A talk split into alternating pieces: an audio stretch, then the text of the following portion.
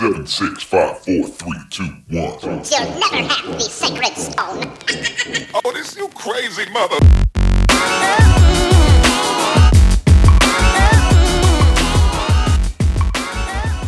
Saludos a todos, mi nombre es William. y Robert. En el episodio de hoy vamos a estar hablando de la generación de nosotros, los millennials.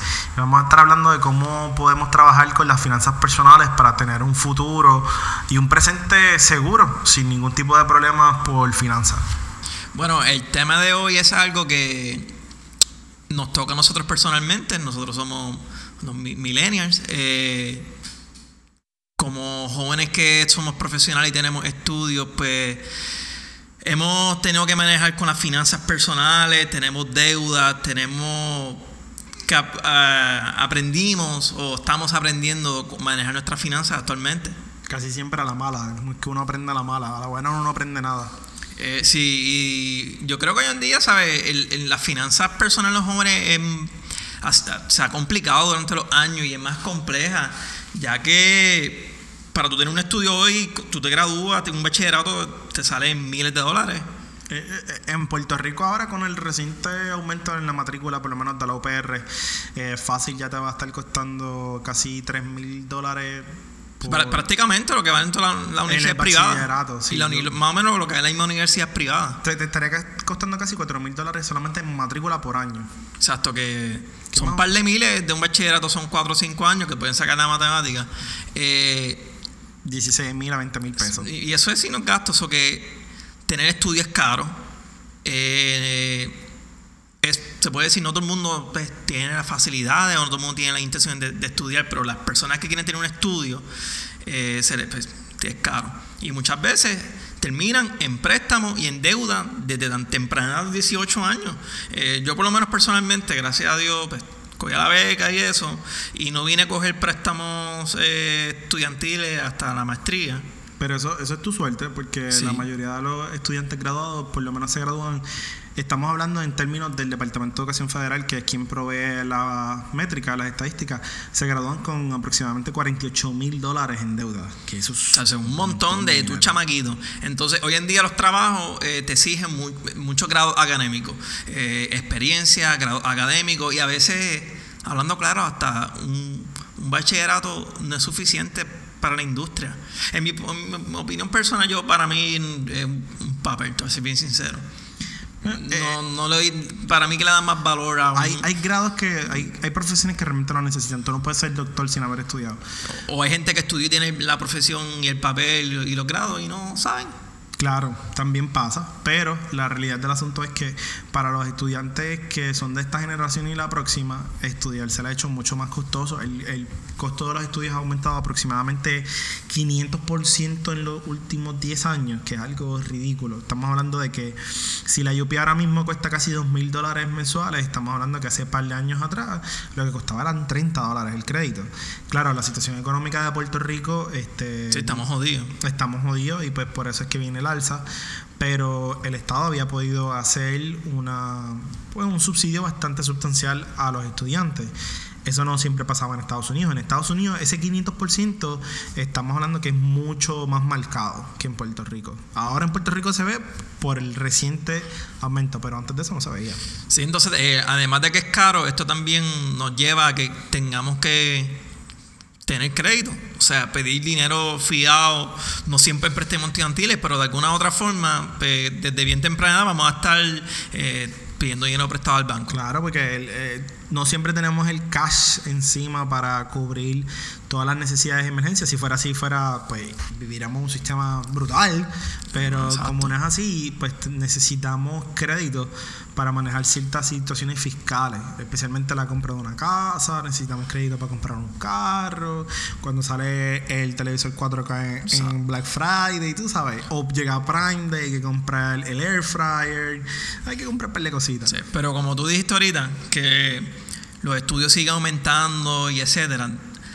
Esa misma manera nos pasa con, con la tasa de salario. Eh, pues nosotros pudimos encontrar que la tasa de salario desde en 1990 en Estados Unidos eh, solamente ha aumentado un 5% más o menos. O sea. O sea, si ven la gráfica, ustedes ven que del 90 al presente no hay tanto crecimiento en, en por ciento del salario.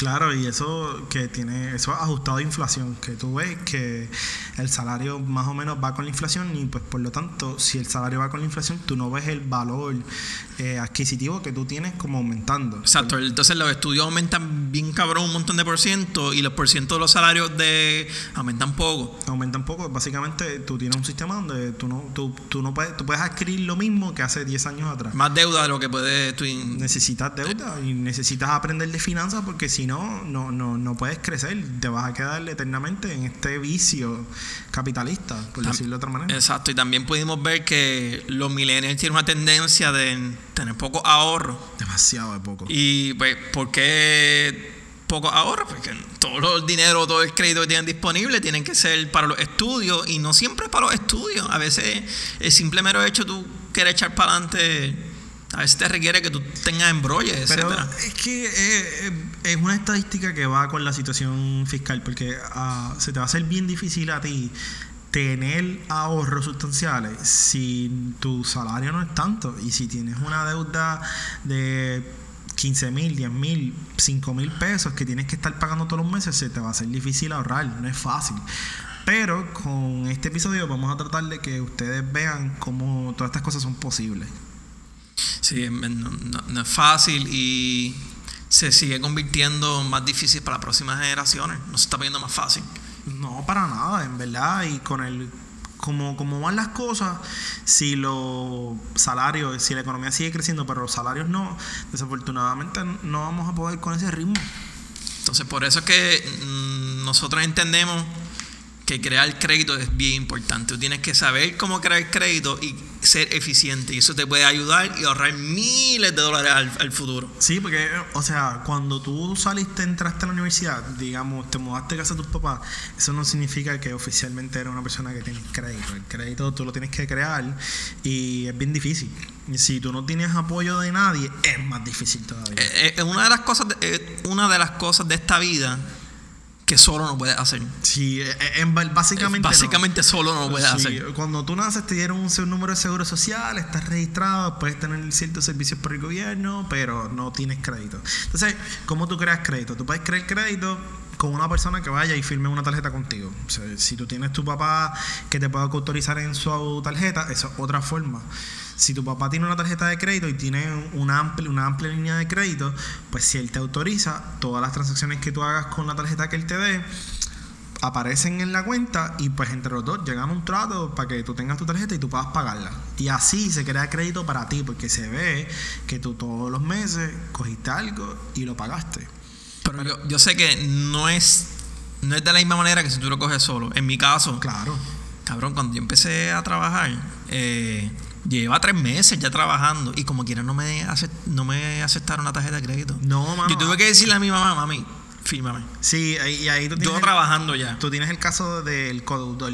El codeudor es una persona que ya tiene crédito establecido, tiene pues ya su tarjeta, probablemente tiene una casa, ya tiene un, un crédito sustancial. Tú y estás- esa tú persona estás va y firma aprovechándote de eso, montándote ahí. Ahora, si, vamos a dejarlo claro, si tú la cagaste comprando cosas y no pagaste, esa persona también se jodió. Sí, tiene que ser alguien de confianza. Igual que la que, que cuando te hacen la coautorización, si tú la cagaste, se jodió la persona. Yo creo que la, la manera que tú vas a hacer crédito solo y es la más difícil es hacer las tarjetas de crédito certificadas, que tú tienes un dinero, que lo das respaldo de antemano. La tarjeta de crédito certificada, usualmente los bancos te piden, creo que mínimo de 500 dólares, es lo que he escuchado por ahí.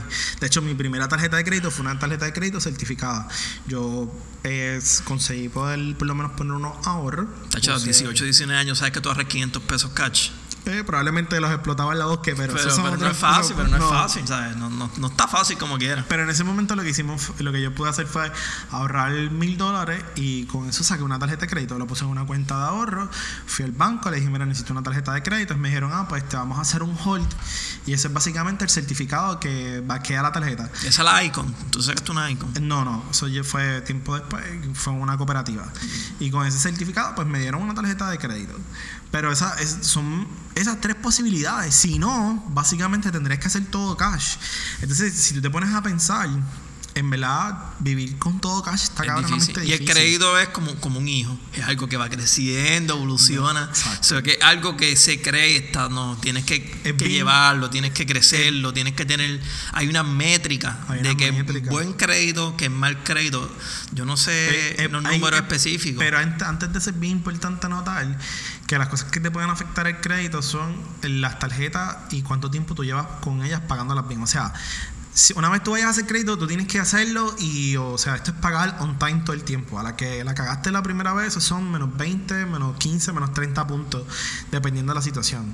Después, si tú tienes una tarjeta de años y años y años, este, esa tarjeta, si tú la cerraste de momento después de años luz, yo he escuchado gente que le afecta el crédito porque esa era su tarjeta con más larga. O sea que la edad del crédito también importa. O sea que por eso también es importante hacerlo temprano, pero hacerlo bien. Tú empiezas con cero puntos, ¿verdad? Y tú vas sumándole. No, tú nunca empiezas con cero puntos. Tú empiezas como que con un range que si tú usualmente ves como que la primera vez que tú los ves es como 600, entre 600 y 700 puntos y después puedes ir creciendo, bajando, subiendo. Pero 700 puntos, bueno. 700 puntos es bueno, o sea, es un buen crédito. Y llegas a hecho, 800 algo.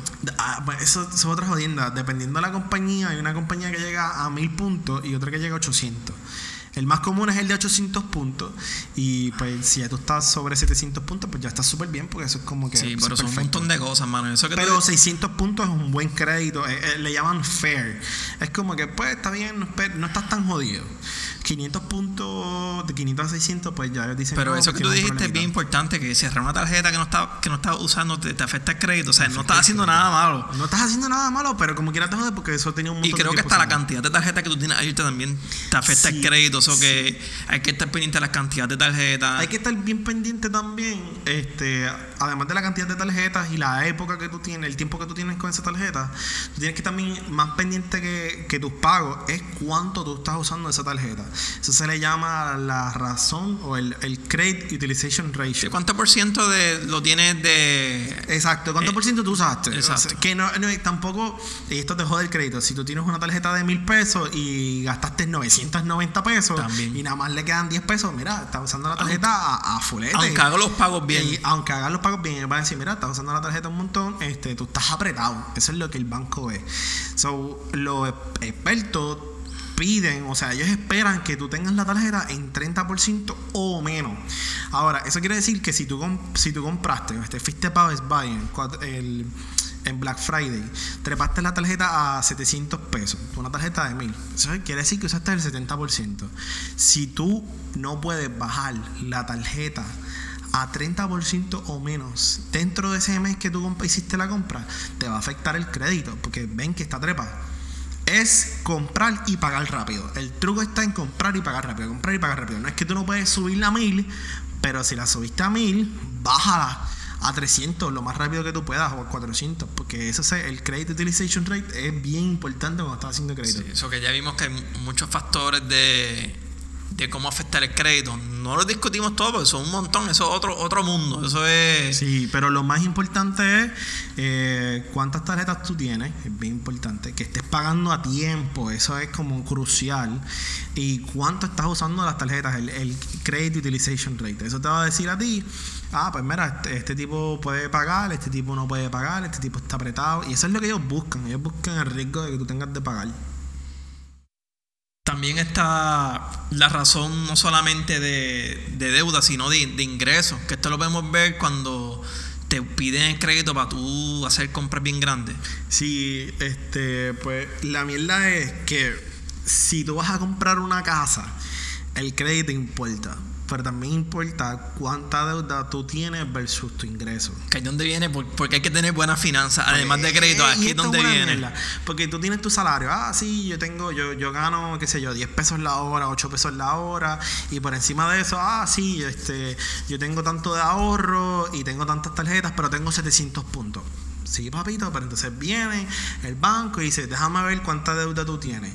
Ah, pues yo me gano, qué sé yo, este, 30 mil pesos al año, y, pero tienes la casa, tienes las tarjetas trepadas, tienes 700 puntos, pero tienes un cojonal de mierdas pagando. Estás pagando Run to Go porque cuando te mudaste a la casa rental y compraste un montón de muebles, bueno, y cuando vienes a ver tienes un cojonal de deuda. Eso que tiene el salario al cabo. Ah, pillado, cuando pillado. tú vas a comprar una casa, ellos no, no les importa la renta. Eso, eso va de, de- de- descortado. Eso va cortado porque ellos dicen, pues yo te voy a dar una casa. Exacto. Pues la renta no la tengo que ver. Yo tengo que ver el resto de las deudas. Y ahí es que te, ahí es que te clavan. Porque si tú tienes más del 30% de tu ingreso en deuda, te Te- van a mirar mal. Van a decir, brother, tú no puedes comprar una casa, te van a dar una tasa de interés altísima. Te la van a empezar a dar alta y va a llegar a un punto que te van a decir, espérate, no, tú no puedes pagar una casa tan alto. A Sí, ti, no, con lo que tú tienes de esto, algo bajito. eh, esto es por una casa de, de tanto dinero. Sí, no, y cuando tú vas, y es bien importante ir y, y ver cuánto interés te van a dar los bancos y pasar por el proceso de preaprobación. Y esos cabrones no van a comer mierda. Ellos No. van a ver, ¿tienes ahorro? Ah, no tengo ahorro. Ah, este, ¿cuánta deuda tienes? Ah, tengo, qué sé yo, 5 mil pesos en deuda. Y más estoy pagando el carro. Y las utilidades, cabrón, te van a clavar. Sí, porque por eso es Tienes que que, estar bajito, más tienes que tener ahorro, más tienes que tener un buen crédito. Esto no, no, o sea, no es por eso es que es importante intentar tener unas buenas finanzas personales. No es fácil, menos siendo joven. Yo no, tengo las fácil, mías no es perfectas. No es fácil. Y más porque los millennials no ahorran, brother. No, porque no- Si, si a mí me votan mañana, yo no sé cómo voy a pagar el carro. ¿Sabes? No es fácil, ¿sabes? Y eso está mal porque eh, nosotros estábamos viendo que básicamente casi el 30% de los millennials tiene mil dólares o menos en el banco. Y eso es un montón. Ese es un gente. montón. Eso es un montón de gente. Que, Es que es triste porque si se quedan sin trabajo en cualquier momento se odian. como tú estabas diciendo ahorita, de que si como tenemos estos casos, de que además de tú tener un buen crédito, tienes que tener tus finanzas al día con los gastos en razón del salario. Yo estaba leyendo un, un artículo de un tipo que eh, se hizo famoso de cómo él pudo manejar su deuda. Y estuvo interesante porque él dice, mira, de verdad, si tú ves que tus gastos mensuales son, por decirte, mil pesos, pero tu salario es de 500, Está jodido. Además de que estás jodido, él te dice, mira, no, no intentes oh, este, No pagar tus deudas o ahorrar. El problema es que te estás ganando poco. Sí, no. Entonces ahí él dice, no es que te estás ganando poco por- porque tú estás haciendo algo mal. Tienes que moverte y buscar el dinero Tienes de una manera u otra. Pero entonces ahora y dice, ah, que, que fácil es decirlo, estamos en una crisis económica. ¿Cuán fácil se te va a hacer a ti conseguir mejor trabajo, un side job ahora mismo? Si vamos a hablar de Puerto Rico en este caso, bueno, Puerto Rico y en el mundo que no estamos, en general, ¿cómo vamos a, conseguir más dinero si está difícil? Bueno, en verdad, ese es difícil y ese es difícil para todo el mundo. La realidad es que si, si tú tienes demasiada deuda, que tú, por ejemplo, tu salario, tu deuda es el doble de tu salario, tú tienes que conseguir algo más por el lado. Aunque sea un part-time en McDonald's que tú hagas, pero tienes que Y conseguir hay algo mucha más por el gente que aquí, que aquí vive cheque a cheque. Demasiada gente. Y hay mucha gente que, que es porque no sabe manejar sus finanzas y otra es porque, pues, es la que hay. Pero mira, más bien que lo para haga. que eso no te pase, tú tienes que estar pendiente a que tú tienes una deuda que es en la que te tienes que enfocar y es la deuda mala. La deuda mala es horrible, es, es la deuda que no sirve. Es deuda sobre algo que de- pierde el valor, sobre un activo que pierde el valor. Y esas deudas malas son las que te afectan cuando los bancos y las cosas van a mirarte, ¿verdad? También, sí, porque cuando ellos miran cuánto de tu ingreso tú utilizaste, ellos van a incluir la deuda mala, que es las tarjetas de crédito. Es deuda mala porque si tú te fuiste para marcha y gastaste 200 pesos, lo siento. O sea, la ropa no tiene ese valor que tú pagaste. Pero es macho, tan pronto sales, tan pronto sales del- de, de la tienda, no tiene ese valor. Lo siento, eso no, eso no gana valor. Debería ser una excepción por marcha. Los carros son deuda mala. Cuando tú sales del dealer, tu carro deprecia. Mano, y un carro es necesario. valor. Y aquí en Puerto Rico es necesario. Tú me dices, yo compré No, un carro. eh, cabrón, en Puerto Rico tú sales, cogiste un hoyo y te jodiste. Ah, no, sa- sales del dealer y ya lo que tú compraste. Hay gente que, que compra carros porque van por un trabajo que está lejos y tú me dices que eso es deuda mala. Papito, ese fui yo. Yo compré un carro porque yo no tenía carro en el momento en que me contrataron. Necesitaba un carro porque era lejos. Tuve que conseguirlo y en verdad es deuda mala. Yo tengo que aceptarlo. El carro cuando yo lo compré, no, el carro no vale lo mismo ahora. Y eso se le llama deuda mala. Y esa es la primera que tú tienes que pagar. Todas las deudas que tengan tasas de interés altos, todas las deudas que sean sobre un activo que pierde el valor, es la primera. préstamos deuda que que personales. pagar. Préstamos personales también, porque ellos no. no Porque hay dice, colateral. vete, cogió chavos prestados para una razón que es de él, que no es necesidad, no es Exacto. estudio, Exacto. no es un, no es un, un pero, bien.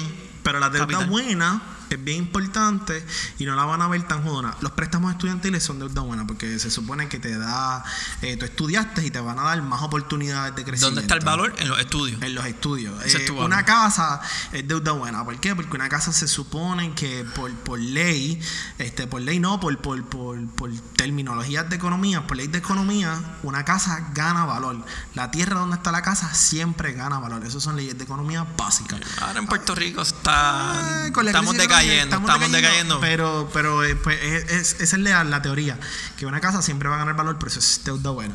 Pero es bien importante tú también estar pendiente de tus finanzas. Y si tú no sabes cómo estar chequeando tu crédito, estás jodido. So que nosotros recomendamos que uses Credit Karma. Eh, es una aplicación que está en Android y está en iOS. Credit Karma. Y de esa manera tú puedes siempre estar pendiente a tu crédito. Pero entonces, y hay que mencionar que te chequea tu interés, tu interés, mira a mí, perdón, te chequea tu, tu, tu credit score, pero sin hacerte una indagación. Sí, cuando Porque tú hay formas de checar el crédito que te quitan puntos. te Por quitan chequearte puntos. crédito te quitan puntos. Cuando mano. tú vas a comprar un carro, usualmente si tú vas al dealer, y esto es una jodienda, porque si tú vas al dealer, usualmente te dicen, no, déjame chequear tu te crédito, te, piden mano. información, pa, te chequearon el crédito, papi, son como fácil como 5 puntos por cada chequeo, de 3 a 5 puntos dependiendo de la compañía. Y buena frecuencia, tampoco lo puedes hacer muy frecuente. tampoco lo puedes hacer muy frecuente. Por eso es que te recomiendan que cuando tú vayas a comprar un carro, tú no vayas a comprarte un carro y vayas a pedir el préstamo en el dealer. Tras que te van a clavar con el seguro y con los intereses, es bien recomendable que tú vayas a un banco donde ya tú hayas tenido servicios, donde tú quieres averiguar cuánto tasa de interés te dan, tú vas y te verifican. Ah, sí, yo te puedo dar tanto tasa de intereses. Y ese chequeo te va a costar menos que el del dealer. Si tú fuiste al dealer A, al dealer B, no, tú vas a un banco, dices yo quiero comprarme un carro de 30 mil pesos. Él te va a decir si te puede dar el préstamo, si te lo da.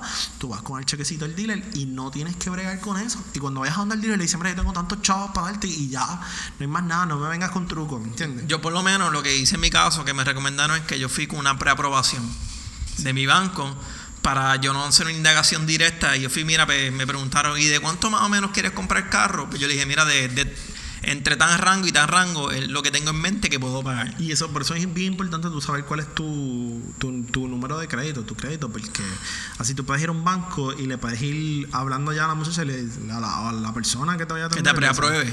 Mira, este, preapruébame, pero pues que el si te preaprueban, el chequeo de crédito te va a costar menos puntos que un hard check, porque ese es un soft check, el hard check te va a costar más puntos. Que te preaprueben, si te lo dan, pues mira, vas para el dealer y tienes el préstamo ahí, ya está todo set. Y mano, de verdad, eh, hablando de las tasas de interés, uno pensará que, ah, pues que se jodan, de mi finanzas, de mi crédito, que me interesa alto. Es una casa en punto 5. Son un par de 5%, miles. son- son par de miles, Par de miles, al final de año son par de miles. Yo ahora mismo estaba sacando cuenta eh, cuánto pagaría con mi guagua. Y yo voy a pagar como 5 mil pesos de intereses. Pero te, yo te voy a contar el truco. El truco no está en la. Olvídate de la casa.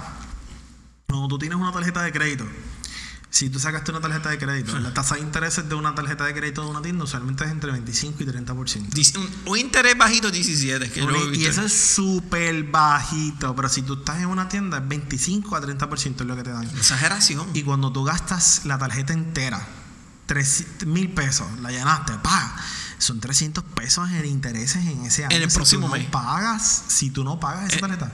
No, eso, porque acuérdate que es 30% APR. Sí, sí, anual, So, ese eso anual. es anual percentage rate. Que si tú no pagaste, como dependiendo de cómo tú pagas la, la deuda, se te va a acumular hasta un 30%. Si tú la estás pagando cheque, este pago mínimo a pago mínimo, créeme que vas a pagar más de los 300 pesos. Sí. Si la sigues rehusando, vas a pagar más de los 300 pesos. Y así es que ellos hacen chavo. O sea, tienes que tú ser más listo. Si tú vas a pagar en la tienda con la tarjeta de crédito, asegúrate que en el próximo mes Antes de que coja antes de que cierre el ciclo, tú pagaste esa deuda. Y es bien, todo esto es bien importante, pero es más importante controlarse a la hora de gastar. Y la mejor forma es estar velando tus transacciones. O sea, yo casi no ando con cash, yo no sé tú. Pero yo, para todo estoy usando la Touch Móvil y casi nunca uso yo, cash. yo nunca uso cash. Y eso a veces es malo. A veces es malo, pero te ayuda por lo menos a estar pendiente de, de todas las transacciones y ver dónde tú gastas mierda. Porque si tú quieres ahorrar, si tú tienes un plan de presupuesto, tú tienes que mantenerte derechito. Y la gente se lo olvida, pero el presupuesto es lo más importante. Tú tienes que decidir cuánto es para las deudas, cuánto es para ahorrar y cuánto es para ti. Tú mínimo tienes que tener mensualmente un presupuesto por categoría. Que tú sabes más o menos que estás gastando tanto en gasolina, tanto en comida, tanto en tecnología, tanto en alcohol, Sí, eh, o sea, o tú tanto en que- comida. Eso quieres que saber las categorías para tú saber dónde puedes rebajar, bajar ese, ese presupuesto, este, Los bancos te- son bien buenos en darte todas las transacciones, pero a veces son malitos en clasificarlas. Pero noso- yo uso Mint y Mint es súper bueno clasificándola. Y Mint entonces ve si tú, si ellos la clasificaron mal, tú le dices, no, esta es la clasificación que yo le quiero dar. Y después por ir para abajo y sigue clasificándola igual. Sí, yo, yo por lo menos, pa, yo mi presupuesto lo que hago, yo saco una cantidad de dinero por cheque eh, que va para mi petty cash, que digo, yo tengo que vivir con esto en dos semanas. Saco una cantidad para pagar las cosas que son recurrentes mensuales y saco una cantidad fija de ahorro, que tengo que ahorrar esa cantidad sí o sí. Ya eso no Fíjate, existe. eso, eso es más o menos como la técnica esta del 50, 30 y 20. Se supone que tú uses eh, el mejor presupuesto es 50% para todas las deudas. Eso incluye casa, pero esto es mensual. 50% de tu cheque mensual para pagar la casa, el carro, eh, el Netflix, para pagar el agua, la luz. Todo lo que es mensual. cosas. Todo lo que es mensual. Después 30% del cheque total del mes es para ti. Eso que eso es para ir al cine, para ir al restaurante. Vivir, eso es lo que yo es para el. Para tú vivir. Y después de eso se supone que tú tengas 20% que estés ahorrando. Ahora yo no entiendo que no todo el mundo pueda hacer esto, pero mira, hasta un pesito que tú ahorres, 20 pesitos, ya tú vas creando la matemática, ya tú vas creando la mentalidad de ahorrar. Por lo menos 20 pesos al mes. 20 pesos es un jangueo, deja de ir un jangueo, pon esos pe- 20 pesitos al lado.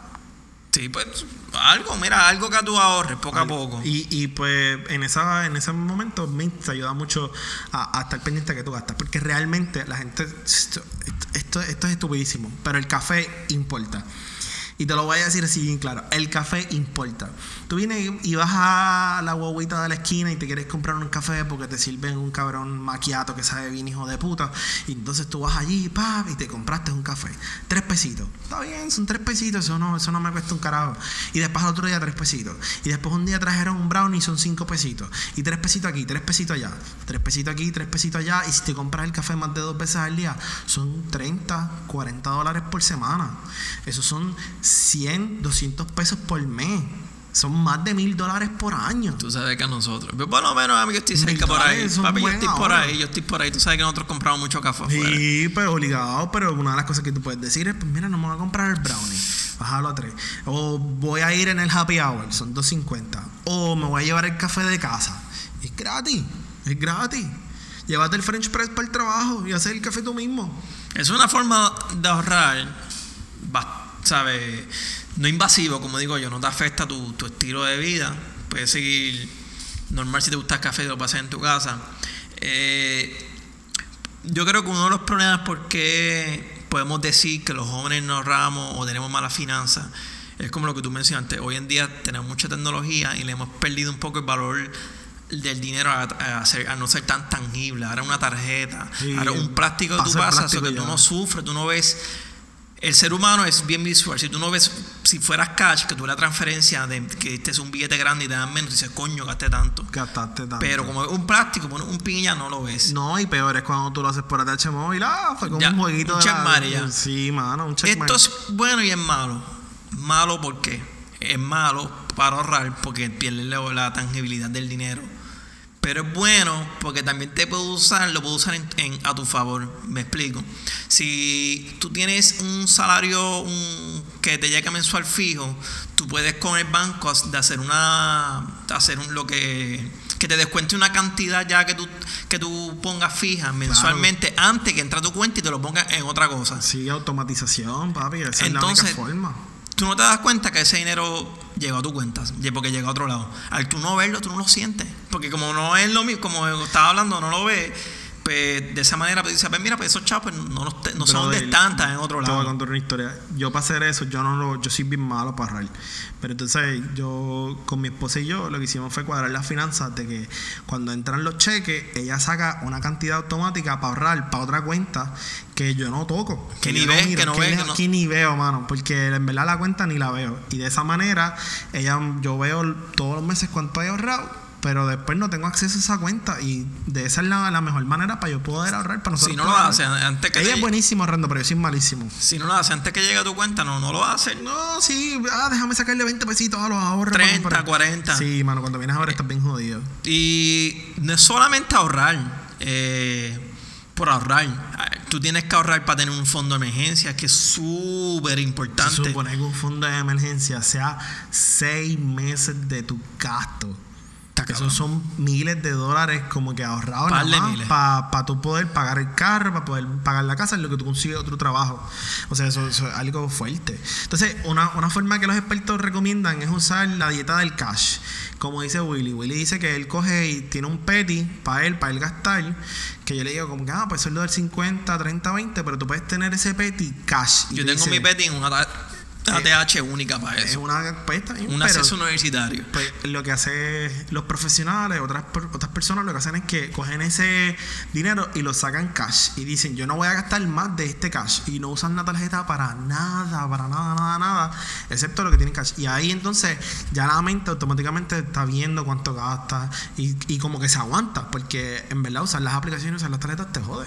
Pues, nosotros estamos hablando de ahorrar, pero estamos hablando de ahorrar no solamente para tu presente. Tú tienes que tener un plan de retiro, tienes que saber cómo ese dinero que tú estás ahorrando hacerlo crecer. Porque Claro. en el banco, mira qué cojones, el banco te cobra un montón de intereses si tú le pides dinero prestado, Sí, pero si pero- tú le das dinero a ellos para que te lo guarden, te pagan poco para atrás. Cabrón, no, hay que buscar diferentes formas. no. Eso, eso, eso es un chiste. No, te vamos a dar 0.5%. Cabrón, en serio, tú me cobras 30% en la tarjeta y me vas a dar 0.5% de interés. O sea, vete para el carajo.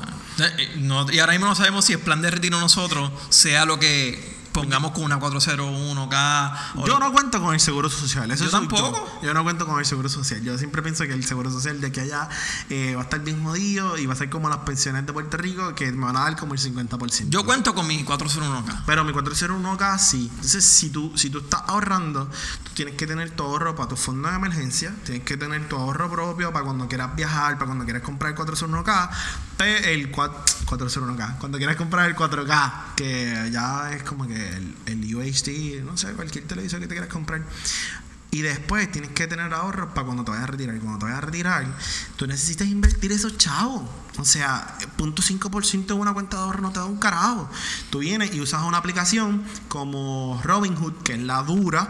Robinhood no te cobra un carajo por tú comprar un stock. Tú puedes comprar fondos mutuos, tú puedes comprar diferentes métodos de inversión y tú sigues ahorrando los chavos. Ahora, O sea, tu esos son dinero que chavos está que tú tienes ahorrado para te genera invertir. dinero. Exacto. Pero si no te gusta tú estar haciéndolo tú mismo, pues tú puedes hacer, poner los chavos en una IRA que tiene un crecimiento más grande. Eso tiene unos límites, claro, pero una IRA es una cuenta de retiro para que tú lo usas cuando te vayas a retirar. Hay unos límites. está asegurada, legales. ¿verdad? Y está, pues sí, está asegurada por lo que tú pusiste, pero se supone que tenga un término de crecimiento y pues se supone que cuando tú te retires, pues ya tenga, sea más grande. Entonces tiene unas penalidades si tú las sacas antes, que no es como una de estas aplicaciones que tú inviertes, que pues son tus chavos y tú los sacas y tú, lo, tú le metes chavos y tú lo sacas cuando te salga los cojones. Pero después tiene otra gente como Wealthfront eh, y Betterment, que son aplicaciones que tú les das chavos y ellos los invierten por ti. Y tú pues ellos tienen mi portfolio, ellos hacen allá y te están invirtiendo por ti y no te aseguran nada. Pero la realidad es que cuando tú vas a invertir, tú tienes que invertir a largo plazo, por lo menos si vas a retirarte, tú vas a invertir a largo plazo y, y hay dinero con el que tú no estás contando para ahora. No es que si tú te pusiste a invertir mil pesos, no es que vas a tener esos mil pesos siempre porque el mercado sube y baja. Sí, aquí es donde el nivel de riesgo se relaciona al nivel de que te puede devolver el dinero, el. Sí, claro, aumenta. Eh, eh, técnicamente casi todos los años el mercado devuelve de entre 5 y 7%, pero el- un año malo del mercado como el 2008, pues papi, te puedes ir negativo y puedes perder los chavos. Pero siempre después se recupera. Por eso es algo que es largo plazo. En corto plazo nosotros podemos entrar y tener como 10 episodios más, eso es otra cosa. Pero ahora mismo, si vas a ahorrar para invertir y vas a invertir, es a largo plazo para que te retires. Te retires cómodo. Pues pudimos ver que las finanzas personales, específicamente en un millennial, un joven que tiene estudios o que simplemente un millennial, eh, se ha complicado y se sigue complicando, ya que no solamente hacer tu finanza, eh, tus ahorros para el futuro, que no sabemos que nuestro futuro, como sean los planes de retiro, sino que también tenemos que estar pagando y, y- y- y- y empezar unas deudas ¿sabes? Sí, que no que- son que fáciles. deudas, sí. Empezar de con carros, préstamos estudiantiles, muchas cosas. Eh, Eh, hay- y hay que tenerlo claro, tú siempre vas a coger deuda, pero trata que la que cojas sea buena. O sea, ¿Sabes? trata Esto es el futuro. Esto es el futuro. Una, una buena finanza personal es clave para el futuro de cualquier persona, sin importar la edad. Eh, la educación cada día se está volviendo más cara. Cuando, y eso obviamente, eh, las futuras generaciones van a tener otros problemas y van a tener que estar más duros en finanzas que nosotros para que ellos puedan sobrevivir. Porque Sí, si no, porque van a vivir en la calle. sigue aumentando, pero otras cosas no. Pero la, la- la educación sigue aumentando. Y tú sabes que también sigue aumentando lo que te requieren. El costo de vida, los salarios tampoco crecen y el costo de vida está muy alto y si los salarios no crecen va a ser peor para las generaciones futuras. Me- Ahora me trabé yo. Pero la realidad es que si, si no crecen estamos bien jodidos. Las generaciones futuras peor. Y si nosotros éramos los que nos quedábamos, los millennials son los que se quedan viviendo en casa de los pais, yo no me quiero imaginar los futuros. No, en verdad, eh, este tema mm, es delicado. eh, personalmente, algo que nosotros pues, estamos aprendiendo y es algo que tú vas a seguir aprendiendo durante toda la vida. eh, te va a ayudar a ti en, en la salud, tener menos estrés, estar más relax. Dormir tranquilo. Tú sabes que tú es dormir debt free, mano. Pensando nada más que solamente tengo que pagar la casa. O simplemente diciendo que solamente tengo que pagar el teléfono este mes, que es lo único que debo. Eso es bien. Eso te da un alivio, una salud, yo creo que va- mental tan y tan grande. Eh, la inde- te da independencia, te da, tú, tú tienes una buena finanza, tú te sientes, mira, estoy solo, no me hace falta nadie, yo Puedo mismo solo. tranquilo, puedo estar tranquilo todo el tiempo. So que podemos ver cómo las finanzas personales no solamente te ayudan a ti a tener mejores cosas materiales, sino que cómo te ayudan a ti a crecer como persona, tener esta familia y tener estas cosas que uno siempre desea. Pero nada, eso es todo por hoy. Eh, Queremos saber de todos ustedes que están pensando, cómo ustedes manejan sus finanzas personales, en qué, en qué gastan. Nosotros que estamos en café con cojones y en bobería, eh, queremos saber en qué ustedes gastan. Saben que siempre nos pueden conseguir en, en Twitter como Migajas Podcast, en Instagram como Migajas Podcast. Nos pueden escuchar en todas las plataformas, Spotify, Apple, en, ¿verdad? en cualquiera de las plataformas. Siempre es importante su feedback, lo queremos escuchar y sugerencias y comentarios. Gracias por escucharnos. Bye.